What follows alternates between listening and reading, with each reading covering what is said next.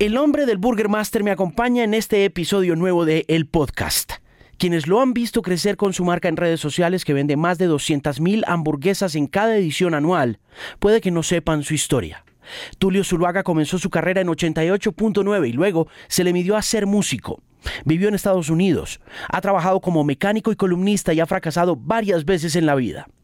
Esta es la historia de un emprendedor, de un artista, de un creativo y por encima de todo, de un hombre que nunca se ha rendido. Tulio Zuluaga, el hombre del Burger Master Colombia 2019, es mi invitado muy especial al episodio 11 de El Podcast por Canal 13. ¿Cuántos años estuvo usted en radio? Eh, creo que fue de los 14 como hasta los 15 o 6 años más o menos. ¿Desde los 14? Desde los 14. A los 14 años yo entré eh, a, a, una emisora que era muy famosa aquí hace muchos años y por eso muchas veces la gente piensa que yo soy un poco más viejo. Era que yo a los 14 años ya le estaba hablando a los rumberos de universidades y todo, pero estaba chiquito. ¿En qué emisora era? 88.9 La Superestación, sí. ¿Acá? Acá en Bogotá, claro, en la época en que me presentaba como tú, tú, tú, tú, tú, tú, Tulio Zuluaga. ¿Cómo olvidar eso, man? No, eso, eso, es inolvidable. Eso es inolvidable porque en esa época fue, fue una cosa muy extraña, fue un fenómeno muy extraño. Yo venía durante muchos años trabajando en televisión, había entrado a los 12 años también. ¿Qué, qué eh, hacía en televisión? Pequeños Gigantes. Empecé en Pequeños Gigantes y luego empecé a hacer programitas, otro que se llamaba Tumbe Tulio, después hice novelas, fui galán de novelas y todo. ¿En serio? Aquí no quedó nada, pero fui galán de novelas. nada, mentiras, era el actor joven, músico y tal de las telenovelas cuando había solamente dos canales.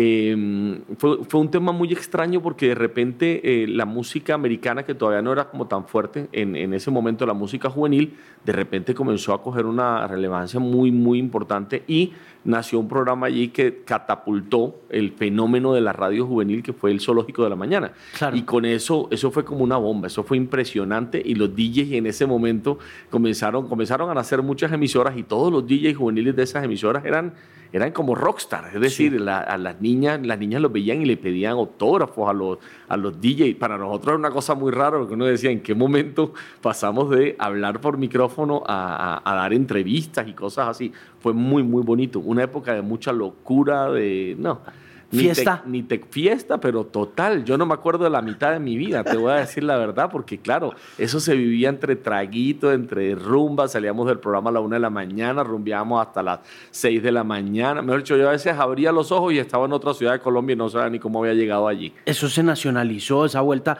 Sí. 88 se volvió un fenómeno nacional, ¿no? Sí, era, era muy famoso. La señal, obviamente, era una señal solamente de local. Acá, local. Eh, muchos DJs eh, y muchos locutores iban haciendo programas por otros porque los contrataban en otras emisoras del país. O sea, se extendió un poco el fenómeno, la gente lo conocía porque salió. Imagínate, hasta había álbum.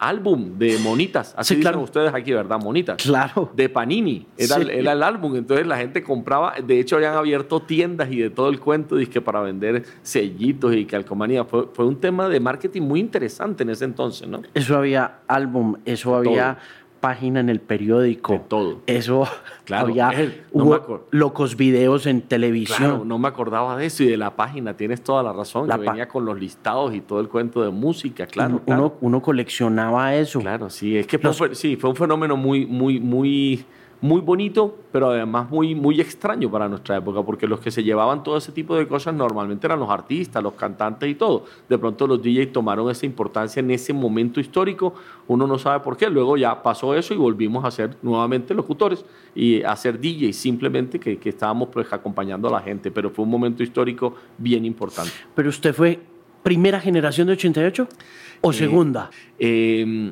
yo soy segunda generación porque yo me acuerdo que yo escuchaba mucho eh, por radio y, y, y, y, los admiraba demasiado. Me soñaba trabajar con ellos, a Villalobos, Alejandro Nieto, a, perdón, Alejandro no, Andrés. Andrés en ese momento, sí, Alejandro vino después. Eh, creo que Jorge Marín ya estaba. Sí, claro. y el Capi. Y antes de ellos, por eso digo, yo entré con ellos al, al poco tiempo que ellos ya estaban ahí.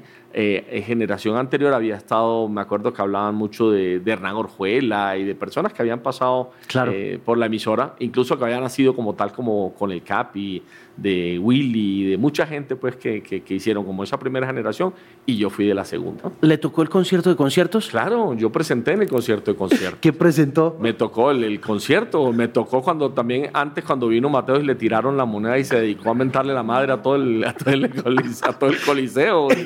Monedazo. Sí, no, me tocó, me tocó el concierto de concierto, me tocaron muchos conciertos cuando empezaron a traer todos, los de Samantha Fox, los de Air Supply, cuando fue el concierto, cuando eh, ahí se vivió también, hubo una explosión del rock en español impresionante. Sí, eso fue gigante. gigante, empezó con Compañía Limitada, la canción Siloé, y eso fue como una bomba, empezaron a aparecer muchos, muchos grupos nacionales y fue una época también para la música nacional, para el rock nacional muy, muy importante. En el momento en que entra a 88 deja de hacer Pequeños Gigantes. Sí, yo ya había salido de, Pequeños Gigantes, eh, entro a 88 porque yo no me acuerdo. Bueno, el tema era que yo toda la vida quise ser cantante. Es la verdad. Es decir, yo a todas partes llegaba, ve, quiero cantar, mira mi canción, oían la canción y me dejaban de actor. A 88 llegué más o menos igual. No, quiero cantar, mira la canción. Le mostré la canción a Pava y me dejó de locutor. O sea, toda la vida fue como en esa búsqueda, porque en ese entonces es real. Hasta, hasta antes de Carlos Vives, eh, la música realmente de los artistas jóvenes no, no tenía un mercado en Colombia. Sí, no existía. No existía. Todo el mundo luchaba por sacar música y sacaban discos y, y de verdad no se vendían. Entonces todos hacíamos unos rock, otros hacíamos pop, otros hacíamos... Hasta que Carlos arranca con ese, con ese tema, pues no, no, con el tema de la gota fría y de reinventarse la música, la música colombiana con un sonido un poco más moderno, no teníamos mucho campo. Entonces yo intenté muchas veces entrar al mundo de la música. De hecho, termino entrando mundo de la música empujando, porque yo hoy en día digo que uno no debe sentarse a, esperar los resultados, sino que hay que empujarlos. Claro. El tema era, yo no sé si te acuerdas que las empresas antes regalaban a final de año unos discos. El disco de fin de año, el claro. disco de fin de año venía marcado y tal. claro, el disco de Philips, el disco de Inarca. El, te, voy a, te, voy a, hacer un paréntesis ahí para que veas cómo empieza mi carrera musical, porque yo decía, no, nadie me deja cantar, ¿qué pasa? O sea, todo el tiempo y yo, y yo haga cancioncitas y nada. Pava tenía un negocio con, con la emisora iba a sacar unos discos para final de año. Y yo le dije, vení, dame esa impresión de esos discos, es lo mismo. Y nos hacemos socios y tal, pero nada, él me los regaló a la, a la postre. Entonces eh, sacamos, él tenía una edición de mil discos que iba a regalar y yo la tomé e hice dos canciones, Todo por ti que sonó hace muchos años, hace poquito la vi en internet, alguien la colgó, todo por ti, por el otro lado una que se llamaba Misterio de Amor, era un súper sencillo así grandote. Sí. Saco ese disco, o sea, me tocó imprimirlo a mí mismo y todo, saco el bendito disco a las compañías disqueras y eso fue la locura, es decir, pasó una semana, creo que se había vendido un disco, uno solo, pasó otra semana, creo que habían devuelto el disco por garantía. O sea, no pasó nada. Yo dije, ¿pero qué? Yo tenía un, yo tenía un Renolito 4 anaranjado que se varaba en todas las esquinas y dije, nada, vendo el carrito, lo vendí eh, y cogí toda la plata y se la di a los amigos, a los compañeros, a la gente de la emisora y les dije, vamos a comprar todos los discos de Tulio. Hoy vamos a salir y vamos a comprar todos los discos de Tulio. Y efectivamente compramos casi las mil copias casi no nos alcanzó la plata para tanto. Y apareció Tulio Flamante como el artista que Número más discos había vendido en la historia de Bogotá en dos días. O sea, una cosa, a, los dos días estaba firmando con discos EMI de Venezuela. Claro. Para que veas tú. Y con Ricardo Montaner y todo el cuento. O sea, tenía que haber un buen producto, por supuesto que sí, pero yo dije, ah, no me quieren escuchar, toca así. Entonces yo digo, hay que empujar el resultado y ahí empezó de verdad una carrera musical como tal. Ve, pero... Em, cuando compran esos discos, ¿la idea es suya? ¿La idea de que se compren los discos es suya? Claro. ¿O alguien le dijo? ¿Sabe cómo se.? O, o eso fue intuición suya? lo tengo en mi casa todavía los discos. Cuando quieras te regalo uno. Estoy encartado con ellos. no sé qué hacer porque no. No, mentira, ya no los tengo hoy en día. Pero sí, pero tal vez, te soy honesto, creo o sea, tengo un algo que hace muchos años escuché, escuché a alguien que decía, no, muchos artistas eh, españoles y de todo, de, vieja guardia, los hacían, eso, los hacían eso para empujar sus, sus, ventas. Creo que había escuchado que Julio Iglesias hacía algo así. Entonces, seguramente yo ahí en mi juventud se me vino eso a la cabeza y dije, voy a hacer lo mismo. Y realmente logré eh, arrancar una, una carrera musical que tuvo un revuelo importante y que cogió mucho más revuelo cuando me pegué a ese mismo, al mismo sonido también y al mismo fenómeno que estaba abriendo Carlos Vives. ¿Cuánto duró? Eh, ese fenómeno suyo. Muchos años, porque yo me retiré, alcancé a hacer ocho discos y me retiré a los, sí, ocho discos y me retiré a los, en 1997 yo vivía en Estados Unidos, estaba haciendo ya una gira cuando, cuando sufrí una crisis así ultra terrible económica, cuando la época de la crisis del UPAC en Colombia, y me puso a comer polvo, dicho, me puso contra el piso y me tocó empezar de cero porque perdí absolutamente todo. Es decir, en ese entonces ya no se vendían conciertos, no se estaba vendiendo música y yo no tenía algo alterno que hacer a la hora de la verdad. Yo me creí la película que yo era artista y creí que eso era para toda la vida. ¿Usted dónde es? De Barranquilla. ¿Y cuánto lleva acá? Eh, yo viví en Bogotá, más o menos, si no estoy mal, 23 años. Es que vine muy pequeño. Mis padres me trajeron cuando tenía 3, 4 años realmente. Y me fui de aquí, creo que a los 24 años a, a Medellín y llevo en Medellín 24 años más. Bueno, ¿se fue para Miami? ¿Se aburrió en Miami? No, no me aburrí en Miami. Era, era, un poquito duro por lo que te digo. Mi esposo y yo somos muy familiares. Estar tan lejos y estar tan solitos eh, fue complejo para nosotros. ¿no? Es que la inmigración, la migración es difícil. Sí, sí, total. Lo digo porque mi mamá se aburrió en Miami. Claro. No, y, y nosotros teníamos todo, es decir, porque fuimos como invitados. Cuando, cuando tú te vas como artista, te dan una especie de visa como diplomática de trabajo. Entonces, está, estás bien. Es decir, estás en una situación en la que puedes hacer muchas cosas, pero realmente es que no, no teníamos con quién salir un fin de semana, no tenías prácticamente con quién hablar, no hicimos como un grupo de amigos porque básicamente fuimos a trabajar muy fuerte y, y, y eso yo creo que nos fue secando un poquito el alma, deprimiendo un poco y claro, cuando, cuando Aleja queda embarazada de Nico, nosotros decimos, no, ni por el carajo, esto no lo vamos a vivir solo nosotros, vámonos para, para Colombia y luego regresamos, pero ya ahí fue el cambio de vida completo. ¿Cuántos años tenía cuando se casó? La primer, yo, soy casado dos veces. La primera vez me casé, conocí a una, a una, a una jovencita aquí en, en Bogotá, eh, caleña, muy buena gente. Eh, nos, casa, nos, conocimos, te, te cuento la historia para que sea clara. Creo que duramos un mes de novios y el matrimonio creo que duró un mes también.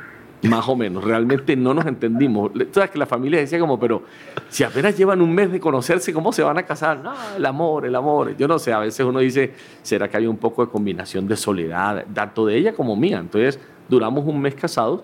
Ahí nació María José, mi hija mayor, que tiene ya 24 años el día de hoy.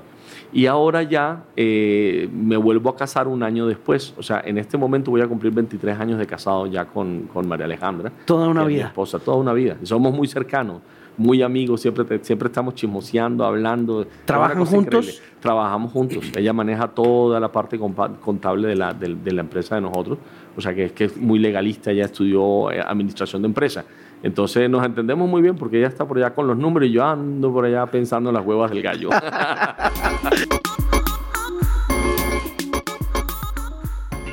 ¿Usted en qué se graduó? ¿O se graduó, terminó algo? No, ¿O usted no. arrancó y emprendió y listo? No, no, alcancé, antes me daba pena decirlo, pero ya no me da pena. Ya, Sí, ya después ya de que uno pasa a los 40, ya qué pena, ni qué pena, nada me da pena. Estudié comunicación social en la Javeriana, creo que llegué a cuarto semestre, si estoy mal, y si no estoy mal, y no lo pude nunca terminar por lo mismo, por el tema de las grabaciones. O sea, es que yo arrancaba no, voy a arrancar y arrancaba los semestres normales y comenzaba a cancelar y a cancelar materias. Al final terminaba viendo una sola materia por cuestión de, de trabajo. Al final no estudié, no, no, terminé la carrera nunca en la vida.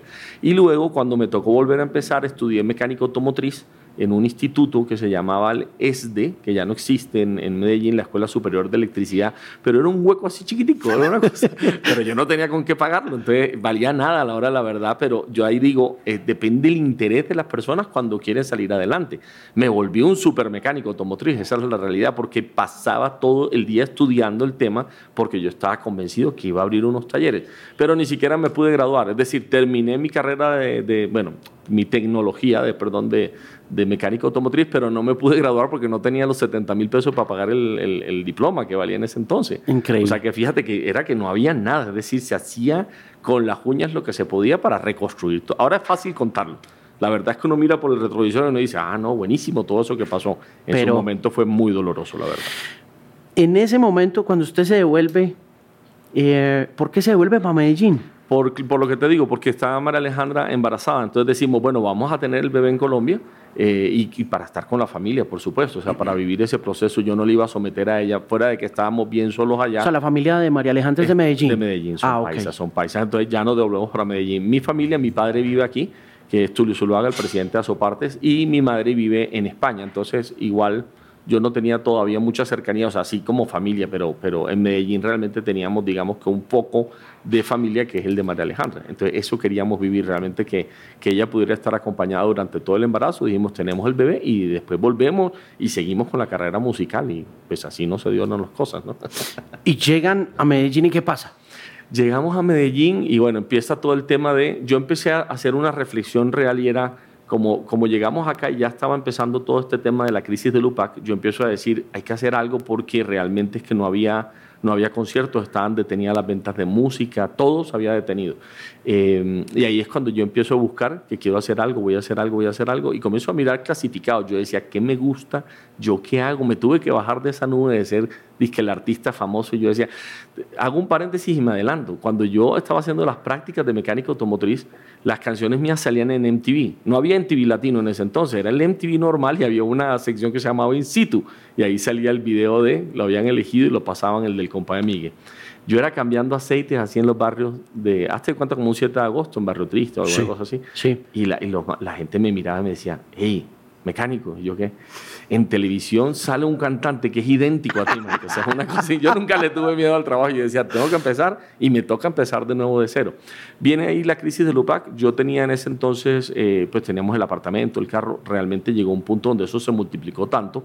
Yo no me estaba moviendo, no estábamos vendiendo espectáculos, que fue un desastre. O sea, yo fui desalojado de mi apartamento, nos quitaron absolutamente todo. El carro no, el carro es el comienzo de toda esta historia, porque yo, yo adoro los vehículos Fiat puedo decir las marcas. Sí, claro, claro, claro.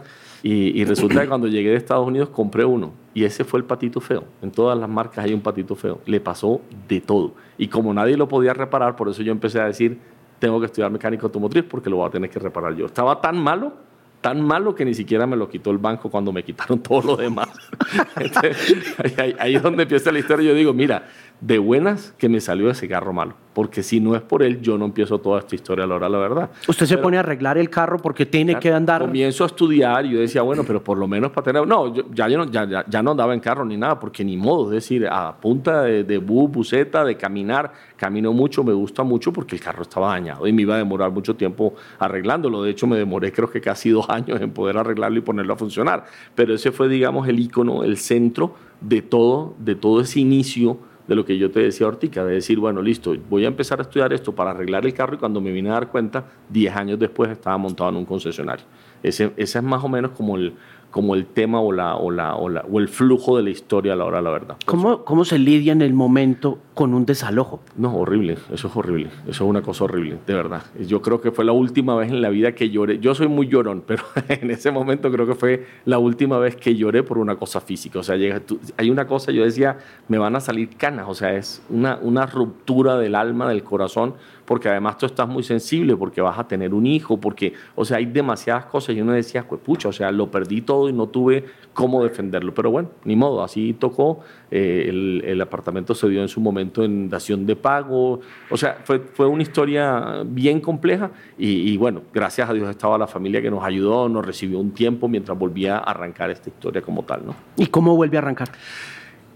Yo me, me, meto con el tema de la mecánica automotriz y empecé a decir, hay que montar un taller. Yo siempre estoy pensando como cuál es el problema de la gente. Y, y lo, que más, lo que más teme la gente es que, creo que alguna vez vi una encuesta, entonces decía que las, las cinco cosas que más temen las personas, la muerte ni siquiera es una de, de las primeras, creo que llevar el carro al taller es la segunda, después del dentista, o sea, llevar el carro al taller para la gente, por lo menos en esos años, era peor que la muerte. O sea, porque es que tú vas al taller es como, ya, me van a robar, me van a quitar, o sea, a todos nos pasa lo mismo. Entonces yo decía, quiero montar un taller que tenga, sobre todo, esté especializado en el servicio al cliente, que las personas puedan sentirse tranquilas, que, y comencé a montar una, en mi cabeza una serie de estrategias. Eh, lo que hice fue una estrategia, digamos, entre comillas, de mercadeo y comencé a poner en, la prensa, en, en avisitos, cuando ya me había graduado de bueno, cuando había terminado la, tecnología de mecánico automotriz, yo decía, bueno, yo sé algo de mercadeo, entonces ponía, si tu, si tu taller está en mala situación, llámame, yo te tengo la solución para llevarte clientes. Quería imponer una cosa de servicio. Era, era esa, esa época tan dura, el 98, entonces por supuesto la mayoría de talleres se estaban quebrando, les estaba yendo muy mal, estaban cerrando mucho. De hecho, cuando yo dije, voy a abrir un taller, todo el mundo me decía, pero estás loco, todo el mundo, todo el mundo está, cerrando, y tú quieres abrir un taller. Yo decía, sí, porque sé qué es lo que la gente necesita. Más allá de una muy buena mecánica, necesitan cariño, necesitan una persona que los abrace, una persona en la que, en la que puedan confiar. Después muchos años Suramericana decía que este tipo se inventó una vaina llamada psicología automotriz. Y yo decía así, algo así, más o menos, más o menos. Teníamos, éramos un hombro para llorar porque para la gente, yo no soy hoy en día tanto porque ya no estoy metido en eso, pero el tema de los carros para las personas era un trauma. O sea, la gente se le dañaba el carro y lloraban y ahora yo qué voy a hacer y sin, era una problemática. Nosotros lo decíamos y yo se lo decía a la gente y se lo decía a los mecánicos. Tú tienes que saber manejar muy, mucho el tema del carro porque es más importante que cualquier cosa. Entonces, ah, ¿cómo así? Sí, ¿tú le prestarías tu carro a la niñera? Entonces muchas personas decían, no, yo mi carro no lo presto por nada del mundo. Y entonces, ¿por qué le dejas a tus hijos toda la semana? Entonces la gente se quedaba como, ah, carajo, es casi como decir que el carro era como, era una cosa muy, tenía un significado muy, muy fuerte. Entonces comencé a poner anuncios y entre esos anuncios me llamó un señor que me dijo, mira, yo tengo un hijo que es corredor de carros eh, y lo único que le gusta es estar con eso y yo ya me resigné. Entonces, si tú eh, ¿tienes plata para montar un taller? Yo le dije, no, yo no tengo plata, por eso estoy poniendo los anuncios. Entonces me dijo, si tú eh, me ayudas a que él se enganche con una empresa, o sea, que trabajen, que ustedes sean socios, yo les pongo tres meses de alquiler. Listo, de un, de un, de un local busquen. Entonces, claro, yo busqué, comencé a trabajar, un gran amigo, Alejandro Acevedo. ¿Cuánta gente empezó con usted? Éramos él y yo. Entonces, en la tarde, en la mañana, él era mecánico y yo en la tarde y durante la mañana yo era la secretaria. Y después cambiábamos de papeles. En la tarde él atendía a los clientes y yo reparaba carros o los dañaba en ese entonces. Pero bueno, todo, todo, todo, es un proceso mientras uno, mientras uno arranca y logra hacer las cosas demasiado bien, ¿cierto? Y empezamos y empezamos y empezamos. Y con esa crisis se había ido la Fiat de, Antioquia. Y cuando llegamos al punto de quiebre, es decir, al tercer mes, pues nada, estábamos igual de quebrados que al principio, es decir, no, no había nada ahí y el papá de él había dicho, yo pongo tres meses de arriendo, ya está ahí, no más. Cuando yo me quedé mirando el carro mío y vi otro carro parqueado enfrente y alguien vino a preguntarme, ¿por aquí no hay un taller Fiat? ¿Es que vi tu carro parqueado? Yo dije, no, ¿por qué no? Es que como Fiat se fue de Antioquia, ¿dónde reparamos los carros? Yo dije, esta es la cosa. O sea, nos quedaban 15 días para salvar el sitio. Mandé a sacar unas tarjeticas de esas, pero eso lo hizo mi hermana, como le dije, saca unas tarjeticas impresas ahí en, el computador, como sea, las recorté con tijera y me dediqué durante 15 días caminando a recorrer las, las calles de Medellín. Y donde veía un Fiat le metía el papelito. Yo decía, claro, la gente no tiene dónde arreglar los Fiat. Y empecé con el logo de Fiat a ponerle, nosotros sí arreglamos su carro Fiat. Y a los 15 días teníamos una fila de 60 carros. Así. Y ahí empezó la historia como tal de lo que se llamó en ese entonces Tecniautos. Y entonces cuando comienzan a llegar los carros nuevos nuevamente a Colombia, que no entraba, pues por supuesto en Medellín no tenían cómo entrar, yo empiezo a llamar a la gente de BMW de aquí, los Sainz. Ellos eran los dueños de la franquicia en ese entonces de Fiat. Y se las monté. O sea, yo empecé a decirles, vea, yo estudio tanto de Fiat que nadie sobre la tierra puede vender un carro como yo voy a vender Fiat. Entonces me decían, listo, usted, va a montar un concesionario. A ver, ¿dónde están los 300, 400 millones de pesos? Muéstranos el local. Y yo, no, los tengo. No, no los tengo. Tengo una moneda de 200 pesos en el bolsillo. Y me decían, pero usted está loco. Yo decía, sí, loco pero apasionado. Deme la oportunidad. Présteme un carro, présteme un carro. Quédese usted con los papeles. Usted me presta un carro nuevo. Yo voy a ver cómo me consigo para traerlo a una niñera. Lo pongo aquí en Medellín. Pero les, les los llamé tantas veces que a lo último se dieron. Por supuesto, pues me conocían un poco también por el tema del mundo artístico y la cosa, y me dijeron, un día me llamó Camilo Sáenz y me dijo, mira, yo te voy a prestar un carro, el que menos se vende, blanco. Dios miércoles, bueno, un Fiat Palio, con eso empezó. Bueno. Dijo, pero tú me tienes que prometer, me tienes que prometer que si en 30 días no has vendido los carros que tú dices, me lo vas a devolver. Por supuesto, yo le dije, claro, sí, sí, tienes toda la razón. Yo no te voy a volver a molestar si no vendo el carro. Entonces, me prestan el carro. En definitiva, fue un proceso muy largo. O sea, yo lo cuento cortico, pero me voy a un centro comercial allá que era el Tesoro y hay una parte donde todavía hoy en día venden carros. Y la persona que lo administraba, fui y le conté la misma historia, le dije, viejo, yo necesito salir adelante, como sea, alquílame un espacio. Eso era sobre todo de Chevrolet. Me dijo, no, no puedo. Pero le insistí tanto que me dijo, bueno, hay un espacio que yo sé que tiene el centro comercial, que ahí, mejor dicho, cabrá el carro así de punta, porque es debajo de la escalera eléctrica. Eh, si te sirve, yo dije, me sirve. ¿Cuánto me cobras por esos 400 mil pesos? Te pago al final porque no hay, no hay vuelta de página. Listo. Puse el carro allá y dije, bueno, ahora necesito la mejor vendedora del mundo. Alguien que se mate por mí, que me ayude, Dios mío, a sacar esto adelante. Y me traje a mi mamá. Y entonces, venga, mamá, vamos a vender carros no, aquí, y nos paramos en el centro comercial. ¿Y la mamá qué hacía en ese momento? No, ella está retirada hace muchos años, vive en España. Y me dijo, no, claro, yo voy, yo te ayudo. Pero no es una mujer pudiente como para está jubilada simplemente. Entonces, ¿Y a qué se dedicaba ella? ¿De qué se jubiló? Toda, la vida, lo que pasa es que ella es eh, de familia española, entonces tiene pensión del gobierno español, toda la vida fue independiente, pero toda la vida cotizó en Colombia también como independiente, entonces eso se lo valen completamente allá. Entonces viene, se viene para acá, para Colombia, nos paramos los dos ahí a hablar de Fiat. Yo no vendía, ese es el arte de vender sin vender, sino que la gente venía y decía, este qué carro es, qué bonito, tal, Fiat. Y yo sí, es que yo lo amo por esto, por aquello, mira, las latas son las que menos pesan. Jamás vendía. A los 30 días llamo a Camilo y le digo, viejo Camilo, te habla tú. ¿Ya me vas a devolver mi carro? Le dije, no, te llamo a hacer un pedido inicial de 35 carros. Y empezó la historia. Es decir, en esos primeros 24 días exactamente, habíamos vendido 35 carros. Al cierre del mes estábamos tocando las 50 unidades y habíamos sido los que más carros habíamos vendido en toda Colombia, en Fiat. Ni Bogotá nos había superado en ese momento. Chistoso que uno decía, y Tulio decía, está vendiendo carros. Es verdad. y uno decía, ¿Qué?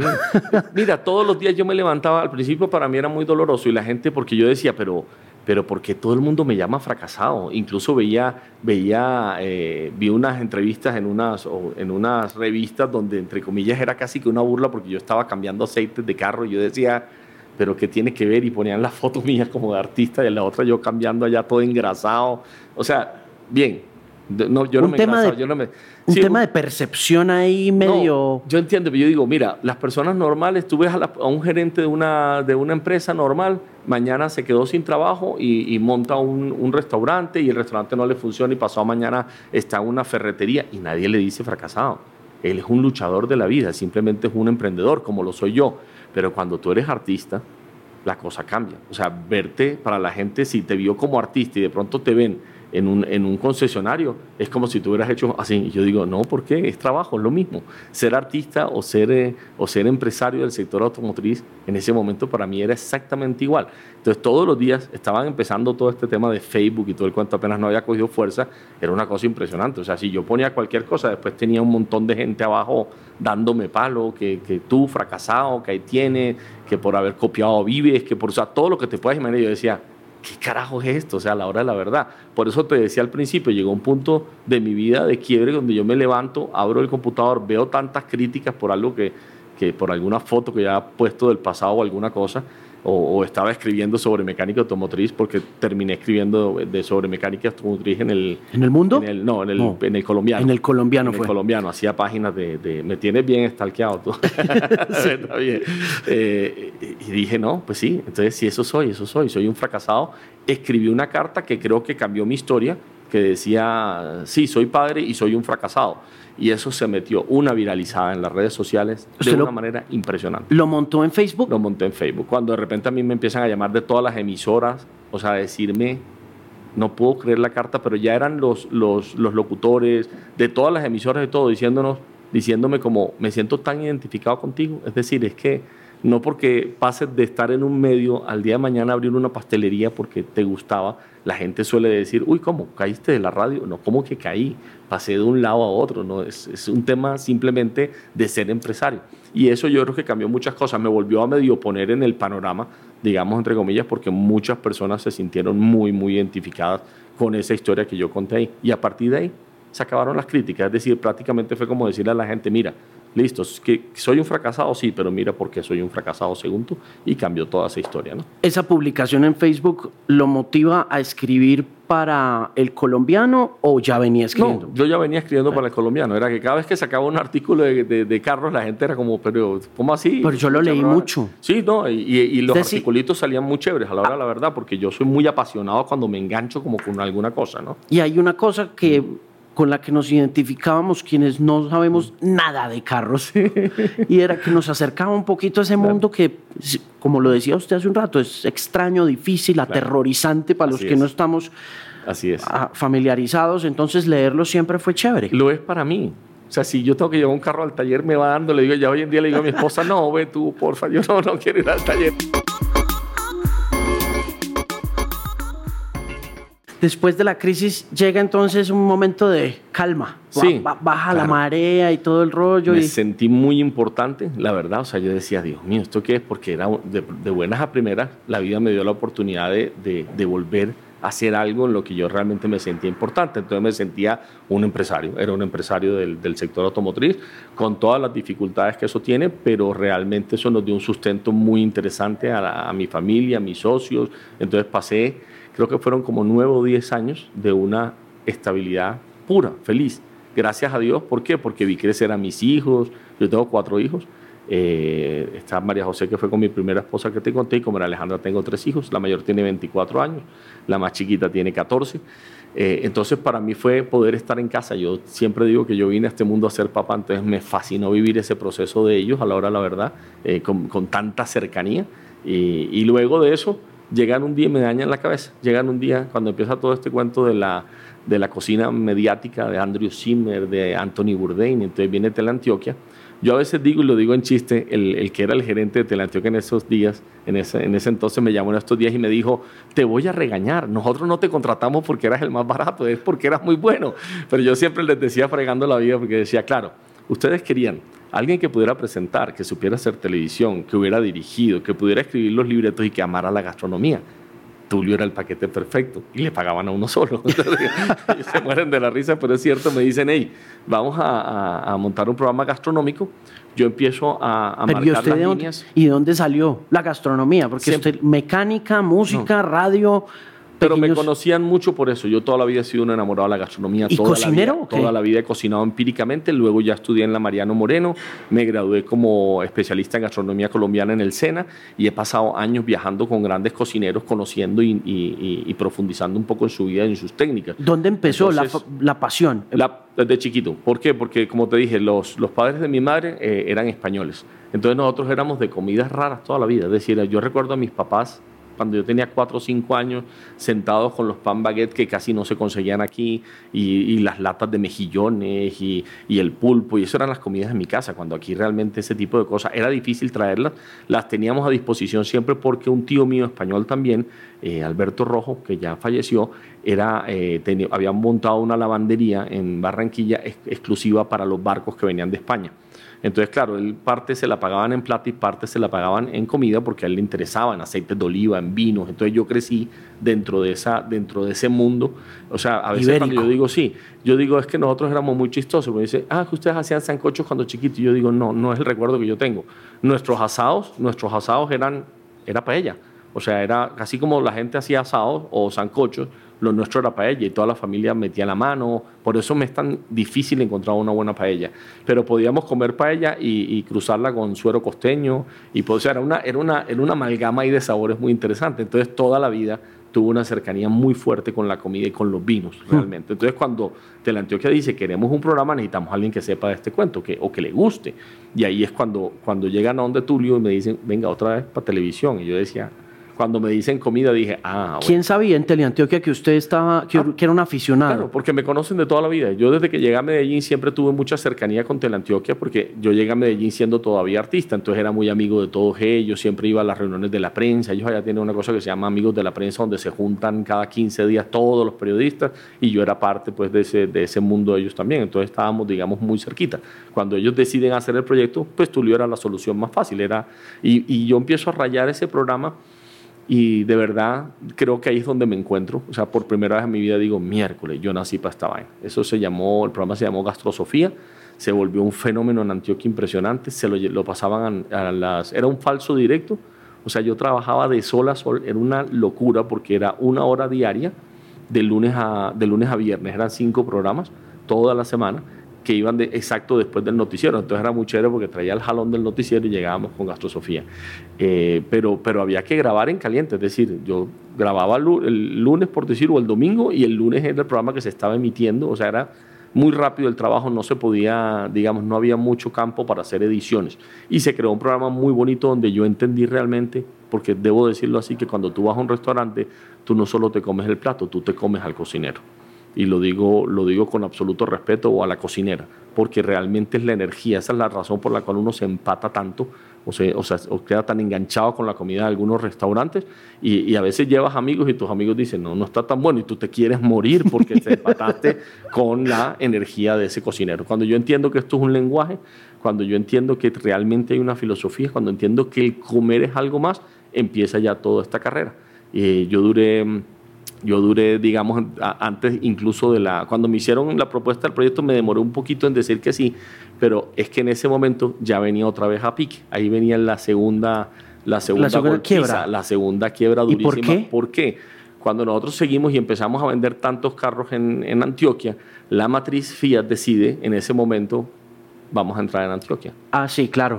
Aprovechar. Claro, porque y, entiendo ellos empresarialmente, porque ellos dirían, si, si este, este pelado con su mamá parados allá en un local... Imagínense nosotros. imagínate lo que nosotros haríamos donde tuviéramos una compañía muy robusta y todo el cuento. Eh, y ellos me llaman y me lo anuncian, me dicen, vamos a montar, no me dicen que cierre, pero me dicen, vamos a montar un gran concesionario en, en la ciudad de Medellín. A lo cual yo inmediatamente les digo, yo no voy a competir con ustedes sería trágico, o sea, terminaría absolutamente, o sea, pero mal realmente. ¿Y entonces, qué hace? ¿Cierra? prefiero devolverles la concesionaria, así digo, voy a devolverles la marca como tal. Y ellos me pidieron, no, quédate con el, con el taller exclusivo dos meses aproximadamente o tres meses mientras nosotros nos estabilizamos. Y yo empiezo a quedarme solamente con el taller, pero ya la gente se empieza a jalar hacia el otro concesionario y llegó un punto donde estábamos absolutamente desangrados y eso es, eso es un negocio muy, muy débil, necesitas mucho volumen porque las utilidades de los carros realmente son muy pequeñas. ¿Cómo se la arregla uno para mantenerse ahí con el presupuesto mucho más bajito y todo? ¿Qué, qué pasa ahí? No puedes salir, no puedes hacer nada, es decir, tienes que reducir. Eh, yo todo el tiempo, yo nunca dejo de trabajar. Mi esposa siempre dice, tú siempre estás trabajando aunque no produzcas dinero, pero siempre, yo siempre soy como una maquinita. Ve, se me ocurrió, ve esto. Entonces vivía haciendo negocios todo el tiempo. ¿sí me entiendes? Entonces tenía lo de, lo de gastrosofía, pero entonces hacía eventos en algunos restaurantes. O sea, trataba de rebuscarme por todas partes. Hacía muchos programas aquí en Bogotá también. Eh, vine a hacer un programa que se llamaba Comando Chef. O sea, iba medio, digamos, medio saltando, pero, pero momentos apretados. Y por supuesto siempre teníamos a, la familia en cierto modo que nos ayudaba con algunas cosas. De hecho me acuerdo en esa historia, alguna vez mi madre dijo como, eh, ve, me sobraron 70 mil pesos, 70 mil pesos, y mandó 70 mil pesos y me dice, Aleja, ¿qué vamos a hacer? En ese entonces pues es un poquito más de lo que es hoy en día, por supuesto. Digo, ¿qué vamos a hacer? Le dije, las vamos a comprar en entradas para cine, todo todo, pero yo iba al mercado y yo decía, increíble cómo comienzas a valorar las cosas. Íbamos al mercado, yo amaba los cereales en ese entonces, yo decía, increíble, yo nunca pensé que yo iba a llegar a un momento de mi vida donde iba a decir, no puedo comprar una caja de cereales, porque son caros, deberían ser baratos, pero son caros. Entonces comienza todo ese tema de que tienes que cocinar en casa, de que realmente se te acabaron los viajes, no puedes, o sea, es un cuento complejo. ¿Cómo lo hace uno? No lo sé realmente es apretándose, pero, pero sí. Yo no, no he visto a ningún niño venir con el pan debajo del brazo, como dicen. Cuando se pasan por esas dos experiencias financieras tan críticas para el crecimiento humano, finalmente, ¿qué errores encuentra usted que se cometieron en ambas ocasiones y que uno pueda decir, no cometa este error? no. Eh, lo que yo te decía, me metí en muchas deudas. el crédito como tal es fatal para ese tipo. No, no sé porque yo no, no soy un especialista en esto y, no quiero pecar de ignorante, ¿no? Porque de cualquier forma el crédito se necesita, muchas, obviamente muchas empresas viven del crédito y todo, pero para la persona del común a lo que me refiero es a los créditos innecesarios, no al crédito como tal porque pues si vas a empezar una empresa, un negocio y, sabes que vas a multiplicar ese dinero, por supuesto los préstamos y los, y los créditos te sirven y te sirven y te aportan y te ayudan, si no sería casi que imposible. Pero me refiero a lo innecesario. Yo me acuerdo que cuando yo estaba en 88 me metí en una, en una deuda con, con una de estos eh, que cobran intereses muy Cuentagotas. Sí, porque se me dio la locura que quería comprar un piano. Entonces uno decía, pero piano que nunca toqué tampoco, que es lo más triste. Es decir, era el piano ahí tirado y el, prestamista tocándome la puerta. Entonces uno decía, todas estas vainas se te van convirtiendo en angustias. Y a la gente le pasa eso. Entonces es como, no, es que tengo que salir a rumbear. ¿Por qué? Si no tienes plata. No, pero tengo. Entonces, ven, ah, préstame 300 mil pesos que nunca vas a poder devolver. Entonces perdiste el amigo. Eh, o sea, la gente se va metiendo en una serie de deudas innecesarias que son las que más te friegan la vida. O sea, ahí no hay nada que hacer. Por eso te decía yo, uno es apretarse, no hay nada que hacer. Entonces, ah, que es que eh, yo tengo que salir a comer a un restaurante elegante, pero si no tienes la plata, ah, la pido prestada, ¿para qué? Ve al restaurante elegante cuando vuelvas a tener la plata, pero no te metas en cosas innecesarias. Gastrosofía, ¿por qué se volvió un fenómeno? Ahora mirando para atrás, ¿qué hizo ese? porque hubo programas... Yo me acuerdo de Saúl en la olla, yo me acuerdo de Janio, eh, Janio, Janio sí, sí, sí, un montón de gente cocinando. Pero eso fue, yo creo que hubo programas exitosos de eso, ¿verdad? También. Uh, ah, no, segundo, segundo cabeza, será que se ah, llamaba. estoy, estoy confundiéndolo con el futbolista. Eh, yo creo que fue, se volvió, se volvió esto que estamos haciendo tú y yo. Si me entiendes, no era solamente un programa de cocina, era una hora en la que yo hablaba con los cocineros. Entonces, digamos que la, la, la, receta no era tan receta, sino que yo llegaba y le decía, bueno, ¿cuál es tu plato en el restaurante estrella? No, un, un pollo, no sé qué. Entonces, él empezaba a preparar el pollo y yo empezaba al lado a sacarle la historia, pero del cocinero. Entonces realmente era un programa de entrevistas de cocineros. Yo empezaba a ver por qué empezó el restaurante. No, mira, eh, mi hijo se murió, yo era empresario y su sueño era esto, entonces yo decidí dejarlo todo y salir. Entonces comenzaron a ver una cantidad de historias tan bonitas, o sea, sobre todo porque los restaurantes son mucho de emprendimiento. Yo creo que eso enganchó mucho a las personas porque el, yo no sé si la cifra está correcta, pero el 80%, todos somos emprendedores en cierto modo creé una sección que se llama Fácil Cocina para los que no cocinan, donde le enseñó a la gente a cocinar en un minuto y a prueba de errores, es decir, funciona demasiado bien. Y ahí empezaron a entrar patrocinadores. Y de eso, con ese patrocinio yo hago toda mi otra labor. Y luego, después de eso, empecé con los eventos grandes. Y empecé haciendo eventos grandes en Medellín, eh, callejeros con pedigrí, y, después, y ya después nacieron los Master, el Burger Master, el Pizza Master y por último el Sushi Master. Eso, todo eso es mi línea de, de, de ingresos y el resto, todo el equipo de nosotros, entre comillas, es, pasa todo el año trabajando gratuitamente por las recomendaciones para la gente. O sea, nosotros tenemos una aplicación que sostenemos nosotros.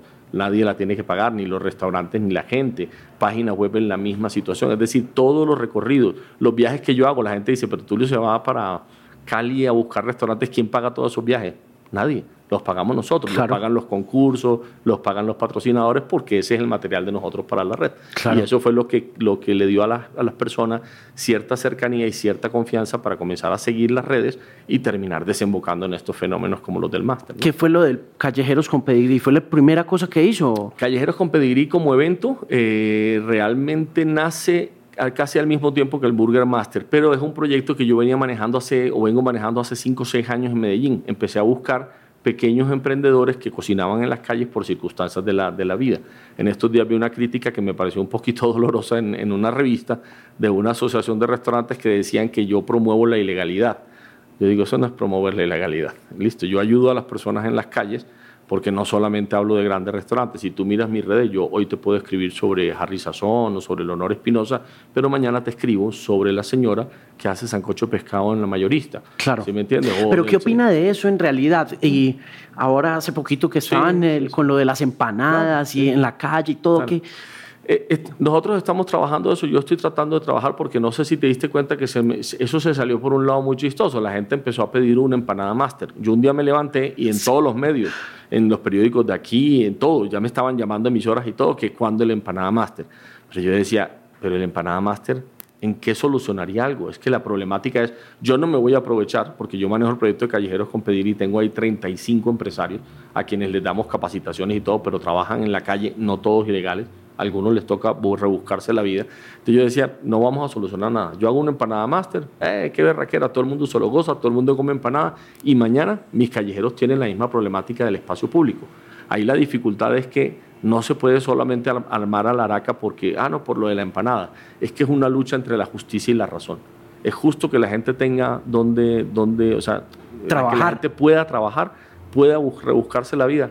Sí, es realmente es justo pero también hay que apelar a la razón. El espacio público nos pertenece a todos. Tampoco se puede feriar el espacio público. Y entonces, en ese caso, en un país como Colombia, donde la informalidad gastronómica es tan grande y tan rica también. 10 millones de personas viven alrededor de esto. Entonces, aquí hay que, eh, hay que buscar un consenso. Es decir, yo me he metido tanto en este tema tratando de buscar una solución digamos que la solución está medio dada, porque esto se calma y ya vuelve la gente a las calles y todo. Se arma un escándalo por una, de un cholado, de una, de una, de una oblea o de una empanada, pero hay otros 9.999.000 que están laborando tranquilamente, entre comillas, con cierto temor. Pero se está buscando soluciones, pero hay que buscarlas desde el gobierno, no se pueden buscar afuera, no puedes hacer nada. Es el gobierno quien tiene que hacer esa regulación y el ejercicio justo Es que de las dos cosas. En, Medellín, ¿qué pasó? En Medellín pasó que hasta cierto punto se dieron espacio público para los callejeros y desde hace, creo que desde hace dos alcaldías cerraron los espacios públicos. Entonces, ¿qué le pasa a la gente? No tienen cómo pedir espacios públicos ya. Te digo, si hay una regulación en la que te puedan decir, cualquier persona en Colombia puede pedir un espacio público, pero, pero regulado. Lo están haciendo ahora en Nueva York. ¿Qué me entiendes? Que tú puedas decir, bueno, sí, mira, esta calle tiene, aquí no estoy cerca de ningún local, estoy a 200 metros, esta andén tiene 4 metros, yo puedo poner aquí un carrito, yo voy a espacio público y digo, yo quiero poner un negocio ahí. y, el, y el gobierno les puede cobrar algo. Es decir, porque ellos están dispuestos, si tú le preguntas a los callejeros, te dicen, sí, yo pagaría 50, 60, 70 mil pesos mensuales. Buenísimo para las alcaldías. Mucha gente lo ha hecho en Colombia. Como eso es independencia de las alcaldías también. Entonces sería mucho mejor porque habría un aprovechamiento del espacio público se pagaría poco por él, le permitirían a la gente trabajar y todos contentos, tendríamos todo regulado. ¿Cómo está el tema de los food trucks? Yo veo que el food truck acá, con relación al food truck gringo, pues tiene el problema que no se puede mover. Que lo tenés que poner en un lugar por ese mismo tema de aprovechamiento y todo. Sí, pero... Y a veces lo siento como que dentro de ese esa, esa línea de lo rápido, eh, del fast casual, como lo llaman, eh, no alcanza a cumplir ese propósito que cumplía cuando uno cuando yo era pelado en la USA estudiando o mi papá trabajaba también de mecánico eh, y llegaba el carro cubano que hacía el sanduchito y te servía el tinto y la cosa y volvía y se iba acá ¿Ah? ¿Cómo lo ves? Aquí, pero yo estoy viendo en Bogotá, por ejemplo, o lo he percibido, no conozco mucho el fenómeno de los food trucks aquí. Por ejemplo, en Medellín se parquean en un parque grandísimo que hay que se llama el, el Parque del MAM, el de Ciudad del Río que los están persiguiendo horriblemente. Entonces los dejan trabajar a veces, a veces no. Listo, o sea, ellos van para allá sin saber cuándo van a poder trabajar. Pero aquí yo estoy viendo que están haciendo como se juntan y se meten en un parqueadero o alquilan un lugar y ahí meten sus camiones. ¿sí? Es, la, la, perspectiva que he logrado yo ver aquí en Bogotá. La verdad no me ha tocado como zonas donde estén los food trucks parqueados y todo, pero te digo, yo realmente no conozco esa movida aquí, entonces no, no la entiendo muy bien, pero me parece me parece chévere lo que hacen. He visto que hay parques, o sea, son parques de food trucks, donde ellos entran ya y ahí nadie les puede hacer nada porque son espacios completamente privados. sí, yo creo que hay que buscar soluciones así, a la hora de la verdad, si me entiendes, concertadas, donde varias personas puedan decir, hombre, sí, nos podemos meter aquí, seguimos siendo callejeros, pero estamos en un espacio privado. Ahí viene el trabajo de lo que yo hago, que era lo que yo le digo a mis callejeros en Medellín. Busquen espacio, yo me encargo de traerles a la gente. Entonces ahí de pronto vendría otra, otro tema muy chévere y es todos los que hablamos de comida somos los que más podemos aportar cuando ellos comiencen a ponerse en ciertos lugares que no están a la vista de la gente, por decirlo de, de, alguna forma. ¿no? Sí. ¿Cuánta gente lo sigue en Instagram? No sé, yo no miro eso nunca. sé que son más de 300 mil, 300 y algo mil, pero es una, es una, no es muy grande la cuenta, fíjate. O sea, yo veo cuentas de millones de personas y todo, la mía no es muy grande, pero es, es, muy fuerte. Es decir, el que está ahí, como solo se habla de gastronomía, normalmente el que está ahí, eh, normalmente son verdaderos comelones. Y eso lo hemos demostrado muchas veces, ya aquí en Bogotá nos empezó a pasar, que yo a veces pongo recomendaciones y a los, en estos días puse una de pollos aquí y yo le dije al dueño cuando lo empecé a ver crecer en redes, lo llamé y le dije, no lo conocía, lo conocí ese día, le dije, loco, estate pendiente. ¿Por qué? Le dije, se disparó la recomendación. Ah, no, tranquilo, a mí siempre me dicen eso. A, los, a, a las dos horas empezó a mandarme fotos diciéndome, eres un, ya tú sabes.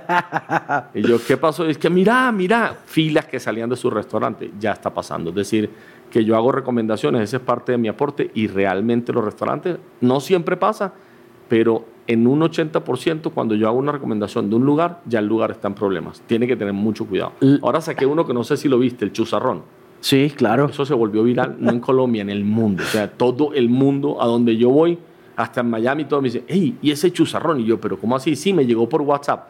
Lo bajaron de internet, lo pasan por WhatsApp. O sea, es una cosa impresionante. ¿Qué les pasó? Colapsaron, les tocó cerrar durante casi 10 días. Hmm. ¿Cuánto lleva en Instagram? Eh, ¿Yo? ¿Cuántos años? ¿Cuánto lleva Tulio recomienda la, la, la cuenta? Yo no tengo muy bien la cuenta, pero creo que debo llevar por ahí unos seis años, más o menos, seis, siete años aproximadamente, más o menos lo mismo que Facebook. Y desde Facebook quizás un año antes. Y desde un principio se hizo como una... Gastronomía. Y estratégico de vamos a meternos en este negocio de hacer líderes o, no, simplemente fue como lo hace uno y es entremos y miremos a ver qué pasa. Sí, exacto, así fue porque yo se había acabado el programa Gastrosofía que la gente seguía mucho allá y todo el mundo pues cuando iba a salir los fines de semana me llamaban, Tulio, ¿a dónde voy? Porque como sabían que yo conocía 10, 12 restaurantes a la semana, entonces un día dije, esto se está volviendo muy grande, entonces eh, hice uno el primer grupo que hice con BlackBerry. ¿Te acuerdas que los BlackBerry, tú mandabas un pin? Entonces yo le decía a la gente, escribe el pin 87, entonces quedaban metidos dentro de un grupo. Entonces yo los viernes escribía, conocí tal, tal, tal, me encantaron de estos cinco, tal, tal, se los recomiendo. Y ahí fue cuando empezó el tema. Cuando vi Facebook dije, ve, la posibilidad más fácil es comenzar a ampliarlo para las personas. Hmm. Porque las personas en la calle me preguntaban, hey, ¿a dónde voy? Pero no teníamos contacto ni cercanía. Entonces dije, voy a crear, y algún día lo dije así, y hoy en día digo, se ha logrado un poco. Yo decía, voy a crear el medio más potente de difusión gastronómica. Y a estas alturas ya dice uno, tenemos aplicación muy descargada, de hecho, tenemos página web, estamos en todas las redes sociales, en los canales, y siempre se está hablando de gastronomía pues, en, en, toda Colombia. ¿no? ¿Ha pensado volver a tele, pero esta vez, no sé, a Food Network, alguna cosa así? Sí, hago muchas cosas hoy en día. Hago muchas cosas con Discovery, hago muchas cosas con, con Home and Health, hago muchas cosas con cadenas que me, que, que me llaman, y ahora hace poco hice un especial con Televisión Española pero son como, como, como piezas independientes, ¿no? Siempre estoy esperando, siempre digo, qué rico, tarde que temprano va a aparecer alguien que se le ocurra decir, hey, hagamos un programa de gastronomía tipo Anthony Bourdain o tipo Andrew Zimmer, pero con Tulio. Eh, me sueño el día que pase. ¿Su ídolo en la gastronomía, su chef favorito o su ídolo en general? Uf, qué buena pregunta. Eh, en, en, Colombia tengo a alguien a quien aprecio mucho, quiero demasiado, que se llama Álvaro Molina, es un gran escritor de gastronomía, cocinero de un restaurante llamado Casa Molina, para mí es de los grandes, grandes. Indiscutiblemente Ferran Adrià, por su creatividad, me parece realmente un tipo, me parece un tipo excepcional en la pues, con la manera, en la, que, la manera en la que maneja las cosas, pero así como que yo pueda tener un ídolo, ídolo que yo pueda seguir, que lea sus libros y todo, quizás Bourdain es uno de los que más me llama la atención toda la vida. Eh, me cuesta un poquito a veces de trabajo por la agresividad. Yo no soy tan así cuando, cuando leo libros de él que, mejor dicho, se despacha en contra de todo el mundo. Es un poco complejo, pero, pero creo que tiene una visión muy, muy interesante y creo que en vida vimos que realmente tenía una visión muy interesante del mundo gastronómico. ¿no? ¿Cuándo arranca Burger Master? 29 de abril al 5 de mayo, ¿verdad? Vinimos a hablar del Burger Master. Sí. 29 de abril al 5 de mayo, son 13 ciudades en esta ocasión, Bogotá, Medellín, Barranquilla, Cali, Bucaramanga, Cartagena, eh, Armenia, Pereira, Manizales, Ibagué, Villavicencio, Cúcuta y Montería. 13 ciudades que van a tener sus mejores hamburguesas a 11 mil pesos durante 7 días para que todo el mundo pueda probarlas y calificar y elegir cuáles son las mejores. Ahí vamos a estar pendientes. Oiga, mucho gusto, muchas gracias. Muchas gracias a ti, hermano. Esto estuvo genial. Bacano, gracias. Me sacaste todo.